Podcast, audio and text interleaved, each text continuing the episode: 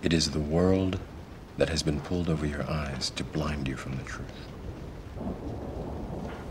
What truth? That you are a slave, Neo. Like everyone else, you were born into bondage, born into a prison that you cannot smell or taste or touch. A prison for your mind.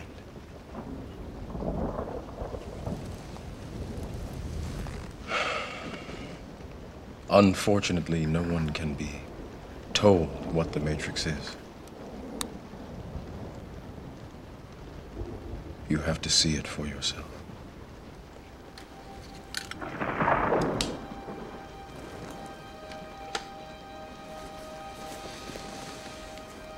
This is your last chance. After this, there is no turning back. You take the blue pill, the story ends. You wake up in your bed and believe whatever you want to believe. You take the red pill, you stay in Wonderland, and I show you how deep the rabbit hole goes.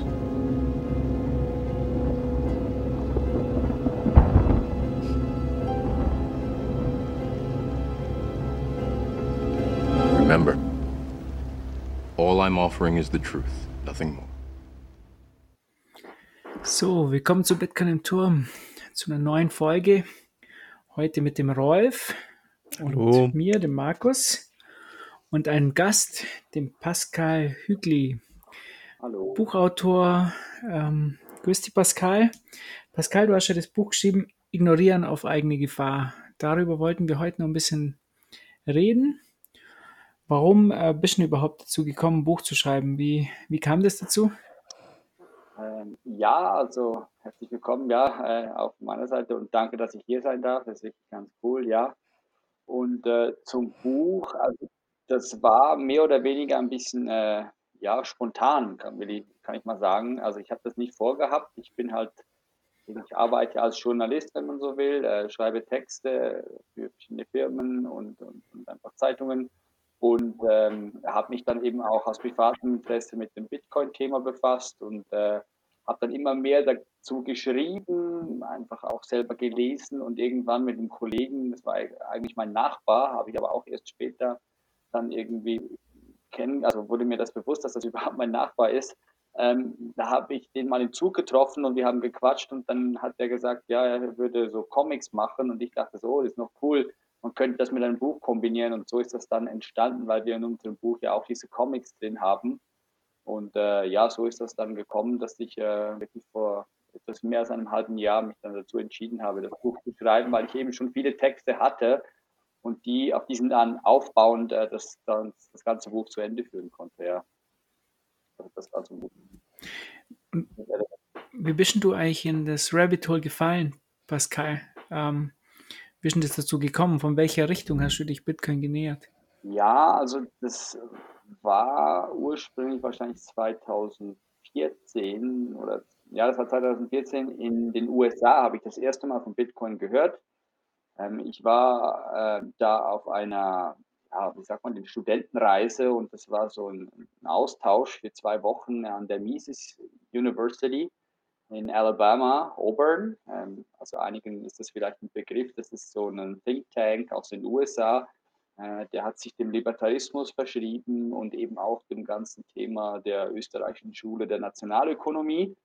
Und dieses Thema äh, hat mich bereits in der Uni äh, fasziniert, also diese Denkrichtung in der Ökonomie. Und eben, ich habe auch Ökonomie studiert, äh, politische Ökonomie und VWL an der Universität Zürich und äh, wurde da natürlich vor allem mit ökonomischen Denkschulen wie dem Keynesianismus, dem Monetarismus und ja, ein bisschen neoklassisch äh, auch, ähm, oder Neoklassik wurde ich da konfrontiert. Von der österreichischen Schule habe ich da nie bei wirklich was gehört, bin dann aber über Umwege und Kollege an der Uni an diese oder auf diese neue Schule, auf diese Schule gestoßen und das hat mich sehr interessiert und deswegen bin ich dann ähm, zuerst einmal wirklich habe ich mich in diese Sachen eingelesen, fand das ziemlich interessant, weil das Dinge waren, die ich so an der Uni nie gehört hatte bis zu diesem Zeitpunkt und auch Professoren damit konfrontiert, die konnten mir nicht wirklich sagen, was das ist. Und das hat mich dann natürlich umso mehr begeistert und, und in die ganze Sache reingezogen, äh, weil ich dachte, okay, wenn nicht mal ein Uni-Professor davon weiß, dann muss da was dahinter sein. Und äh, habe dann eben äh, das Ganze zu studieren begonnen neben der Uni-Zeit, bin dann eben auf dieses liberale, äh, diesen liberalen Think Tank in den USA gestoßen und da habe ich eben das erste Mal von Bitcoin gehört und äh, habe das dann aber zu Beginn natürlich ein bisschen abgeschrieben, als einfach so, ja, klingt interessant, aber ist wahrscheinlich so ein theoretisches Gedankenspiel, wie halt vieles in dieser österreichischen Schule. Man macht sich über den, ich sage jetzt mal auch deduktiven, theoretischen, rationalen Weg Gedanken über die Ökonomie und wie sie sein könnte und was den Menschen ausmacht. Und eben Bitcoin habe ich so ein bisschen abgetan als einfach dieses theoretische äh, Gedankenspiel und mich nicht weiter damit befasst und dann immer wieder halt äh, durch Leute darauf gestoßen, die wieder von Bitcoin erzählt haben, eben auch in diesen Kreisen. Und ich wurde dann immer neugieriger und habe dann das wirklich irgendwann äh, noch intensiver zu studieren begonnen, äh, eben auch mit dieser österreichischen Brille und habe dann merken müssen, doch, das ist schon was Reales. Und dann eben 2016, Ende oder Anfang 2017, als dann wirklich auch in den Medien und, und als ich dann eben auch als Journalist begonnen habe, ich gemerkt habe, doch, das ist irgendwie ein Thema auch hier ähm, ja, bin ich dann immer tiefer in dieses Thema hereingerutscht und, und deswegen, äh, ja, bin ich heute hier und, und eben, ich würde sagen, es war die Erkenntnis auch, die mich immer wieder getrieben hat und auch in diesem Thema und eben bei Bitcoin ist es wirklich so, je mehr du liest, je mehr Antworten du findest, desto mehr Fragen ergeben sich und das geht einfach immer weiter und das ist das Spannende, ja. Ja, das, ich glaube, das geht allen äh, von uns so. Jetzt legen wir mal mit dem Buch los. Ich habe so ein paar Stellen, habe ich mir markiert, die ich ganz gut fand. Zum einen die Tulpenblase. Du schreibst über die Tulpenblase. Das ist ja auch, das wird ja oft erwähnt im ähm, Bitcoin Space. Das ist ja auch von Ökonomen. Das ist ja alles nur wie die Tulpenblase, Riesenspekulationsblase.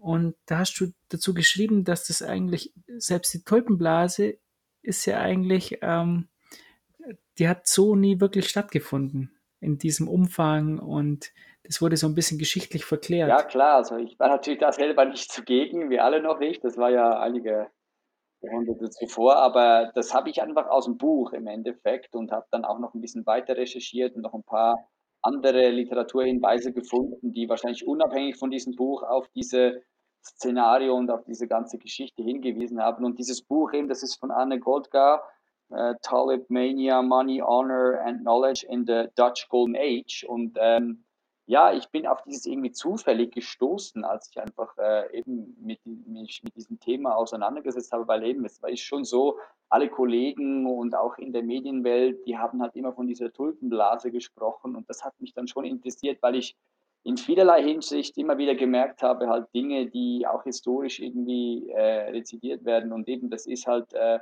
häufig, äh, ja, wie soll ich sagen, in, in, in der Geschichte oder äh, in der Wirtschaft auch so Dinge, die, die, aufgesagt werden, die sollte man sich ja eben äh, zwei, dreimal prüfen. Und das habe ich dann hier eben auch gemacht und bin wirklich auf dieses Buch gestoßen und habe das dann äh, auch gleich verschlungen und gelesen und gemerkt, hey, die hat das eigentlich ziemlich professionell aufgearbeitet und, und diese Anne Goldgar kommt hier eben zum Schluss, dass es äh, diese Tulpenmanie so wahrscheinlich gar nie gegeben hat.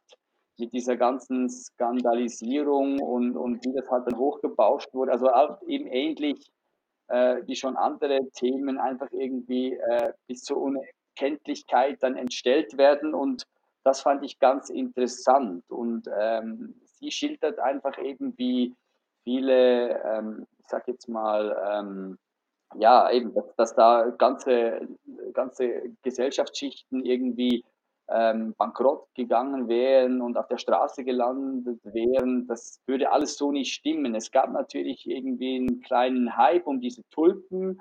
Ähm, das hat natürlich eben auch seine Gründe, auf die können wir vielleicht nachher noch kurz zu sprechen kommen, aber dass es in diesem Ausmaß äh, hätte stattgefunden, das äh, negiert sie. Und dann fand ich das eben schon spannend und, und war mir auch wieder ein Beweis irgendwie, dass äh, eben bei solchen Aussagen auch zu Bitcoin selber, äh, dass diese wahrscheinlich eben, man diese immer äh, zweimal prüfen muss und eben auch schon der Vergleich oder der historische Vergleich, der herangezogen wird, eben auch schon wieder nicht stimmt das spricht dann halt einfach Bände und sagt auch einiges über die Leute aus, die dann eben diese, diese Vergleiche ziehen und, und da versuchen einfach irgendwie diskreditierend zu wirken, aber selber kein bisschen Recherche gemacht haben und eben deswegen man dann auch die Aussagen über Bitcoin selber wieder wahrscheinlich auch nicht ernst nehmen kann, weil eben schon die Geschichte selber äh, von eben beispielsweise dieser Tulpenblase nicht nimmt. Also ja, das war so ein bisschen mein Eindruck, ja.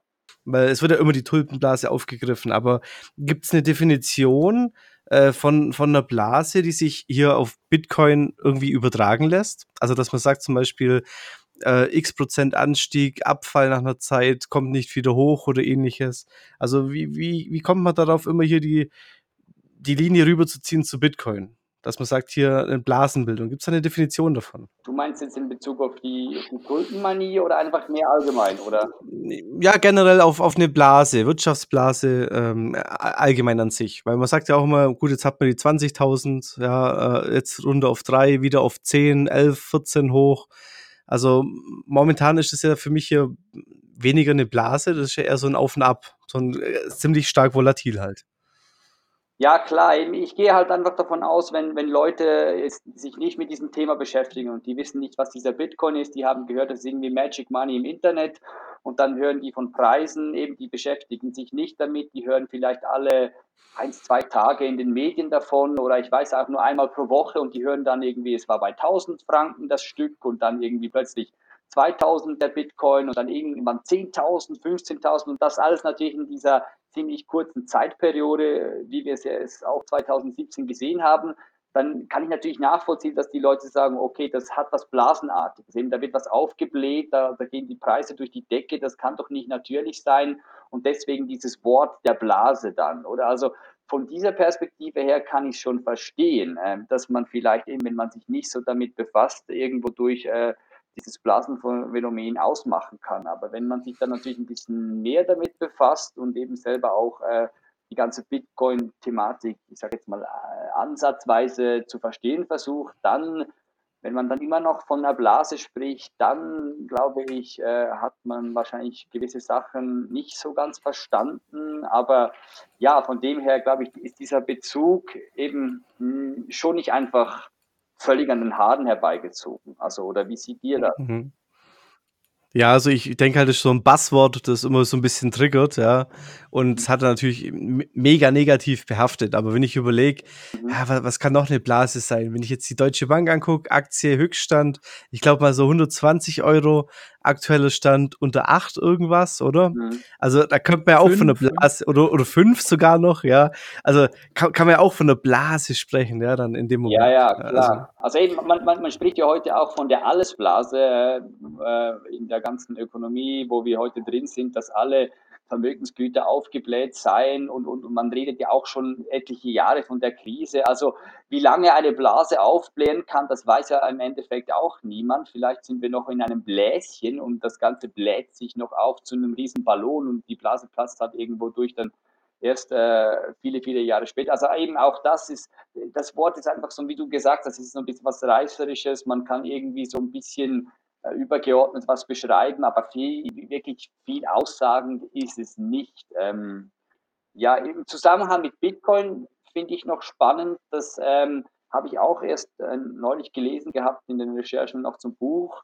Ähm, man kann das eben auch von der ökonomischen Seite anschauen und dann kommt man häufig zum Schluss, dass hier vielleicht auch eine Monetarisierung äh, eines Gutes stattfinden könnte. Also eben die, die Sache mit ist Bitcoin Geld, kommen wir sicher auch noch dazu. Und dann gibt es eben diese gute, dieses gute Zitat, ich weiß nicht mehr von wem es ist, aber ich habe das mal gelesen bei Naval Ravikant, äh, dem Angel Investor aus den USA. Er hat gesagt, Geld oder Bitcoin ist vielleicht auch die Blase, die niemals platzt, eben weil da kommt halt immer wieder Neues rein, das entwickelt sich immer weiter und das ist dann irgendwo durch auch spannend, weil es eben ein Monetarisierungsgut ist. Das ist natürlich volatil, da steigen die Preise, bis es sich dann irgendwann einpendelt und die Liquidität so groß ist, dass es dann eben ja weniger blasenartig wird, aber sie platzt in diesem Sinne eigentlich nie, weil auch bei Bitcoin könnte man argumentieren, eben die 20.000 das geht noch weiter. Also das war noch nicht das Ende der Fahnenstange. Ja. Ich glaube, man kann hier in dem Zusammenhang auch sagen, dass es keine einzige Technologie gab, die irgendwie nicht durch eine Blase entstanden ist. Ob es jetzt die Eisenbahn war oder mhm. das Internet. Mein Amazon war 2000, glaube ich, bei 100 Dollar oder so und ist dann wieder auf 6 mhm. gefallen. sobald die Menschen halt nicht wissen, wie sich die Genau. Zukunft entwickelt, wie groß diese, diese Technik wird, wird es natürlich immer schwierig, einen Preis da- dafür festzulegen. Was ich aber noch zu dieser Tulpenblase erzählen wollte, ich habe letztens wieder was gesehen und zwar, da gibt es ja diesen Film Wall Street mit diesem bösen Gordon Gecko oder so, der dann irgendwie ein, ein Bild von dieser Tulpenblase da irgendwie in seinem in seiner Wohnung hängen hat, wo er dann sagt, das ist die Blase aller Blasen und wie das eigentlich von der Geschichte verklärt wurde. Weil Ich habe da auch ein bisschen recherchiert, nachdem ich das bei dir gelesen habe, weil ich wusste es so gar nicht, dass, ähm, dass das gar nicht so war. Und da gibt es doch interessante Informationen, dass das alles eigentlich aufgebauscht wurde von Menschen, die, die überhaupt diesen ganzen Handel ähm, aus religiöser Sicht halt ähm, ähm, negativ oder halt äh, mit Vorurteilen ähm, sozusagen äh, entgegenstanden. Ne? Ich glaube, da hast du auch was dazu geschrieben, dass, dass es vor allem auf, also das aufgebauscht wurde von irgendwelchen religiösen Gruppen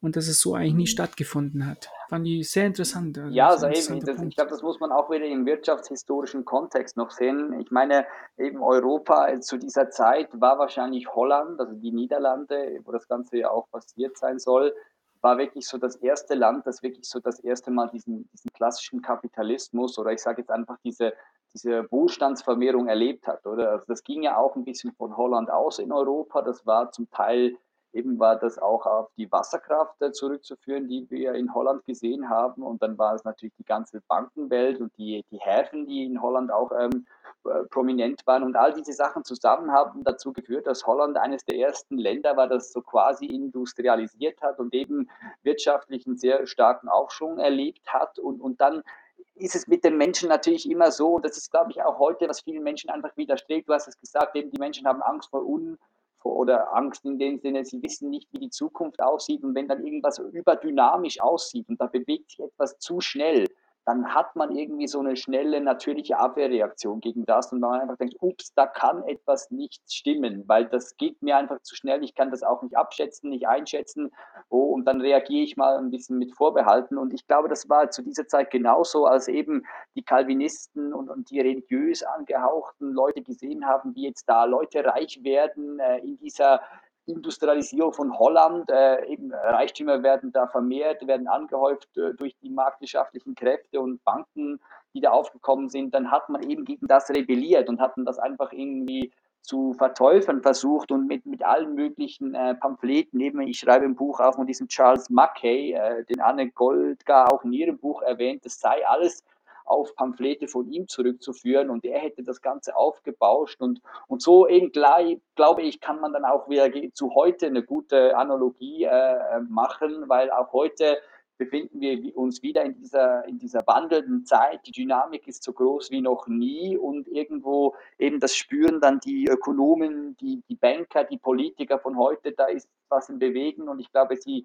sie sehen auch ihre Pfründe einfach irgendwie bedroht, wie das dazu mal mit den Calvinisten in Holland wahrscheinlich auch so war weil die wussten, okay, wenn jetzt da ein neues Wirtschaftssystem irgendwie aufkommt, neue Leute werden reich, wir wissen nicht, haben die dann zu große Macht. Also eben einfach diese Angst auch drückt das Ganze sehr stark aus. Und ich glaube, da sehen wir eine gute Parallele zwischen dieser Zeit mit den Calvinisten, den religiös angehauchten Menschen und den heutigen, ja eben, ich nenne es im Buch, ich glaube auch Maschinenstürmer. Das sind heute nicht mehr irgendwelche Weber oder so, das sind heute eben die Banker und die Politiker. Also ja. Du schreibst auch in deinem Buch, ähm, das zweite Kapitel ist, glaube ich, die evolutionäre Gegenrevolution. Und zwar schreibt Satoshi Nakamoto in, ähm, er thematisiert das ja öfters in seinen E-Mails. Und zwar er sagt halt, wenn Geld die Welt regiert, wer regiert dann das Geld? Und das ist ja so eine, so eine Frage, wo ich mir dann stelle, wenn Bitcoin jetzt aufkommt und ähm, Geld ist ja ein sehr mächtiges Instrument, wenn, wenn Bitcoin die Macht dieser Menschen bedroht, äh, wie wird das dann ausgehen in Zukunft? Also, die werden sich ja irgendwann zu wehren versuchen. Das ja. sehen wir ja jetzt gerade beim Libra. Ja, also eben, wenn Geld die Welt, die Welt regiert, wer regiert dann das Geld? Es ist einfach, eben, was ich damit eigentlich auch ein bisschen aussagen ist, will, ist, ich höre halt oft äh, diese plumpe Aussage, Geld regiert die Welt. Und, und, und dann sage ich so, okay, ja, das, das, das mag wahrscheinlich so sein, ja, aber für mich die viel interessantere Frage ist eben, wer regiert das Geld? Weil ähm, Geld alleine, ja, eben, das ist halt einfach dieses äh, abstrakte Tauschmittel. Aber man sollte sich doch fragen, eben, wer kreiert das Geld? Wer hat die Macht über das Geld? Weil wer die Macht über das Geld hat und das Geld regiert, der kann am Ende des Tages eben auch die Geschicke der Menschen, die Geschicke der Wirtschaftsakteure und einfach die ganze Gesellschaft zum Stück hin irgendwie kontrollieren und, und steuern. Das klingt jetzt alles so sehr nach Verschwörungstheorie und dass da eine, äh, ein, ein, ein, Puppenspieler mit seinen Marionetten spielt. Ich glaube, so ist es nicht. Es sind einfach eben doch äh, Anreize, die dadurch kreiert werden, wenn jemand eben halt eine Verfügungsmacht über das Geld hat und, und, und dann führt das dann eben zu Verzerrungen, auf die wir vielleicht auch noch zu sprechen kommen. Und, und ich glaube, das äh, will ich mit, diesem, mit, diesem, mit dieser Frage eben ein bisschen stellen. Eben, wer regiert das Geld? Dass man sich überlegt, okay, ja, eben, Geld ist heute halt irgendwie ein staatliches Konstrukt. Äh, das ist irgendwie aber auch nicht nur staatlich, weil da sind noch Geschäftsbanken drin. Also haben wir da irgendwie eine öffentlich-private äh, Partnerschaft äh, und eben, also da spielen der Staat selber rein, da spielen die Zentralbanken rein, da spielen die Geschäftsbanken rein. Ich schreibe im Buch auch von diesem Triumvirat oder diesem Dreigespann, wo, wo wahrscheinlich eben sich äh, da etabliert hat und die, die haben gewissermaßen das, das Oligopol und das Monopol auf das Geld und, und, und eben das, ähm, eben die fühlen sich natürlich bedroht, genau, und, und, und reagieren dementsprechend auch gegen diese neue Bewegung, ja. Ist denn Bitcoin überhaupt Geld, Pascal? Ja, das ist natürlich auch äh, wieder eine ganz große Frage und, und, und liegt am Ende des Tages wahrscheinlich ein bisschen im Auge des Betrachters. Ich, ich wir hatten, zitiere. Warte ja? mal ganz kurz, ich muss mal einhaken. Wir hatten ähm, den Karl Friedrich Israel hier aus, ähm, aus Leipzig, äh, Ökonomieprofessor aus Leipzig. Und ähm, wir hatten das erörtert mit ihm, ist Bitcoin Geld? Und er hat ihm gesagt, ähm, so wie Mises ja auch sagt, Geld ist ein allgemeines, allgemein akzeptiertes Tauschmittel. Und äh, sozusagen, es ist noch nicht Geld. Ne? Bitcoin ist eigentlich noch nicht Geld. Vielleicht in kleinen Gruppen oder in, ähm, in bestimmten Stellen, aber ist ja nicht allgemein akzeptiert. Wenn man nach dieser Definition geht der österreichischen Schule, ist es wahrscheinlich noch kein Geld. Aber es kann es ja werden. Da spricht ja nichts dagegen. Ja, ja, genau. Also eben, wenn man natürlich von Mises Definition ausgeht, dann äh, das akzeptierte Tauschmittel ist Bitcoin grosso modo oder in der, in der Gesellschaft als solches noch nicht, oder? Aber eben, das ist jetzt so ein bisschen die Frage. Also wenn ich in Deutschland bin, äh, komme ich mit dem Schweizer Franken auch nicht allzu weit. Also ja, wahrscheinlich äh, schon bei vielen Geschäften schon. Andere äh, haben dann auch wieder Mühe. Je weiter weg ich von Deutschland und der Schweiz gehe, ja, da haben die Leute dann auch wieder Schweizer Franken, ja, ist zwar was Wertvolles, aber kann ich damit irgendwas anfangen? Kann ich das überhaupt irgendwie liquidieren? Also eben, es ist immer sehr kontextabhängig, was Geld eigentlich ist. Eben, du hast es auch erwähnt, also in der Community ist Bitcoin natürlich schon lange Geld, weil da werden Löhne ausbezahlt, da werden Sachen damit gekauft, also das, das funktioniert eigentlich ganz gut. Und, und das gibt eben dann auch in der österreichischen Schule eben äh, natürlich abweichende Meinungen. Also es gibt natürlich auch Friedrich August von Hayek und den erwähne ich auch in meinem Buch und der wird so gemeinhin als der wohl bekannteste österreichische Ökonom äh, angesehen und er schreibt in seinem Buch The Denationalization of Money, also die, die, die Entnationalisierung des Geldes, schreibt er, das Geld, wenn wir es so als Nomen verwenden, also als Hauptwort, dass es eigentlich ein völlig falscher Begriff ist, weil Geld ist nicht was, was, was, was, was Statisches, was so einfach existiert, sondern es ist vielmehr ein Adjektiv, also eben ein Eigenschaftswort. Und er spricht dann eben von geldig. Und ich finde diese Definition wirklich sehr, ich bin dieser sehr zugetan, weil es eben die ganze Frage ein bisschen offen lässt und dann einfach sagt, okay, ähm, ja, es ist kontextabhängig, es kann in solchen Fällen Geld sein, in anderen wieder nicht. Und, und das finde ich schon ganz, ganz spannend. Und was man natürlich zur Thematik auch noch sagen kann, ist eben Geld, wenn in der klassischen Ökonomie werden immer diese drei Eigenschaften genannt. Das ist zum einen das Tauschmittel, das ist äh, das Wertaufbewahrungsmittel, also die Funktion und dann ist es noch die Funktion als Recheneinheit. Und wenn ein Geld, wenn, wenn gut alle diese drei Funktionen innehat, dann kann man es als Geld bezeichnen. Und, und eben, ich bin da länger wie mehr der Meinung, dass sich diese drei, ähm, ich sage jetzt mal, Funktionen wahrscheinlich auch ein bisschen widersprechen.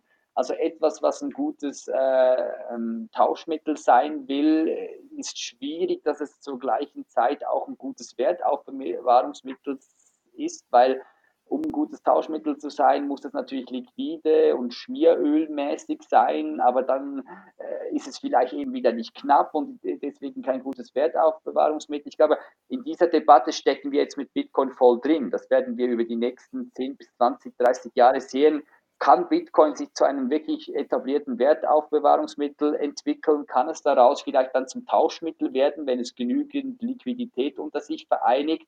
Und kann es dann vielleicht eben sogar zur Recheneinheit werden, weil es dann eben auch als allgemeines Tauschmittel akzeptiert wird? Also das kann ich wahrscheinlich dann am Ende des Tages auch wieder nur empirisch feststellen. Ähm, theoretisch, äh, deduktiv, glaube ich, können wir oder ich zumindest hier noch keine Aussagen treffen oder würde sagen, ich finde, das ist noch ziemlich offen. Ja. Also, du schreibst, du schreibst in deinem Buch, ähm, und zwar über den IWF, das fand ich auch noch ganz mhm. interessant, dass grundsätzlich muss man mal sehen, wie, wie fügt sich denn Bitcoin in die ganze, in die ganze Thematik oder in die ganze ähm, Weltwirtschaft ein. Und du schreibst halt, eine echte Kryptowährung widerspricht dem Wesen des IWF. Sie ist nicht anfällig für politische Manipulation, Lobbyismus. Ähm, wo siehst du das eigentlich jetzt in Zukunft hingehen? Ich meine, das, das wird, man zeigt sich ja jetzt schon mit dem Verbot von Libra, dass die Staaten jetzt erkannt haben, oh, da, da kommt was, da, da verlieren wir unser Geldmonopol. Glaubst du, dass wir in Zukunft auch ein Verbot von Bitcoin sehen werden? Immer mehr, in, auch in demokratischen Staaten? ich weiß es nicht. Also ich kann mir schon vorstellen, dass der eine oder andere Staat äh, sich irgendwann zum Verbot durchringen könnte. Auf der anderen Seite glaube ich, dass es gerade demokratische Staaten sind, die wahrscheinlich noch ein gewisses Maß an, an Intelligenz bewahren werden und sich eben sagen werden, weil Libra, der Case Libra versus Bitcoin, ich glaube, der verdeutlicht das ziemlich gut. Dass, ich habe dieses Kapitel auch drin, im Kapitel 10, die Sache mit der erlaubnisfreien Innovation. Und, und das finde ich eben auch eines der stärksten Argumente oder einfach, was mich an Bitcoin so stark fasziniert. Dass dieses Projekt wurde einfach lanciert. Da wurde niemand irgendwie um Erlaubnis gefragt, da hat man einfach gemacht. Und heute sieht man die Stärken dieses Approaches, also diese Herangehensweise, dass man sich nicht irgendwie durch irgendwelche politischen Sachen hat in Schranken weisen lassen, sondern einfach gemacht hat. Weil hätte man wahrscheinlich um Erlaubnis gefragt, dann hätte man gar nie lancieren können. Eben wie das heute mit Libra der Fall zu sein scheint, dass, dass Libra überhaupt jemals live gehen wird, ähm, steht noch in den Sternen. Ich gehe davon aus, es ist auch wieder so ein, ein Laufwert, dass Libra wahrscheinlich lancieren wird, weil der Staat oder die Staaten längerfristig merken, okay, das Ding spielt uns vielleicht sogar äh, in die Karten weil Libra ja äh, am Ende des Tages nichts anderes ist als ein Staubsauger, der vielleicht in der dritten Welt dann Ersparnisse aufsaugen kann und diese über Libra in First World äh, Debt, also in, erst, äh, in die Schulden der ersten Welt äh, umkanalisieren kann und deswegen eigentlich die erste Welt durch Libra wieder am stärksten profitiert.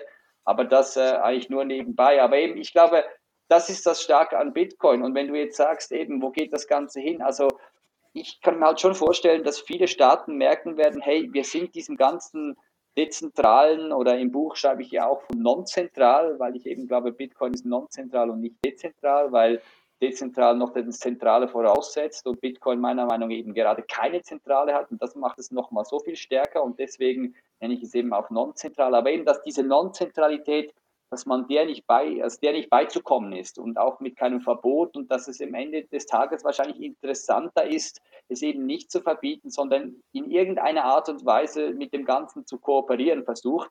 So ist wie, wie es die Schweiz irgendwie zu tun scheint, äh, mit, mit den sehr zuvorkommenden Re Regulierungen gegenüber Bitcoin und, und eben auch äh, der Case China, als man die ICOs verbot, verboten hat und dann gemerkt hat, im Untergrund geht das alles weiter und dann hat man es irgendwie wieder quasi legalisiert, weil man einfach gemerkt hat, hey, es ist viel besser, wenn man irgendwie äh, noch äh, mit dabei ist, weil dann kann man noch wenigstens Steuern abschöpfen, so gut es geht und es eben nicht einfach alles nur in die Schwarzwirtschaft abdrängen lassen, weil mit Bitcoin ist eben schon so eine neue Art von Schwarzmarkt, sage ich jetzt mal, geschaffen worden, wo es einfach immer schwieriger wird für Staaten, eben sowas zu verbieten, ohne dass ihnen einfach extrem viele Sachen äh, sozusagen abhanden gehen oder abhanden kommen. Und deswegen glaube ich, werden schon mehr Staaten wahrscheinlich versuchen, irgendwie einen guten Weg zu finden, sich dem Ganzen halt einfach hinzugeben und davon zu profitieren am Ende des Tages. Also ja, das könnte in dem Fall an sich ja gerade äh, Portugal vielleicht zum Beispiel sein. Die haben jetzt vor kurzem, ich glaube ein, zwei Wochen, äh, erklärt, dass Mining, Trading und Bezahlen in Bitcoin äh, komplett von der Steuer befreit wird. Ja, ja, genau. Ja, und da eben, da gibt es ja. So, kann es jetzt so einen, einen kleinen Netzwerkeffekt vielleicht auch für Europa haben? Ja, also eben, ich kann mir schon vorstellen, dass das natürlich jetzt andere Staaten irgendwie dazu bewegt, dass sie sich sagen, hey, wir müssen, wir müssen uns das auch überlegen, weil eben es gibt halt diesen First Mover Advantage und, und der ist in solchen äh, Skalenökonomien oder in einfach solchen neuen großen globalen Ökonomien, Ökonomien, Ökonomien ist der schon sehr entscheidend. Äh, inwiefern jetzt da wirklich andere Staaten gleich auch sich solche Sachen überlegen werden und dann effektiv äh, tätig werden, ich, ich weiß es nicht, also da können wir nur spekulieren, aber ich denke schon, dass dieses Race je länger wie mehr, dass das eigentlich so eröffnet ist und dass wir noch einige solche Sachen sehen werden, wo Staaten einfach irgendwie positiv auf die ganze Entwicklung reagieren werden, weil sie merken, hey, wenn wir uns denn verschließen, dann sind wir länger oder, oder über, über lang oder kurz oder kurz oder, oder lang sind wir obsolet und wenn nicht, haben wir wenigstens noch eine Chance, hier in diesem globalen Wettbewerb äh, mitzumachen und ein Teil davon zu sein. Und ich glaube, deswegen werden wir noch einiges davon sehen, ja. So, das war der erste Teil mit Pascal Hügli. Wenn ihr noch mal mehr von Pascal wissen wollt, zu Bitcoin und Stablecoins oder dem Kapitalismus nach Satoshi, schaltet einfach zum zweiten Teil wieder ein.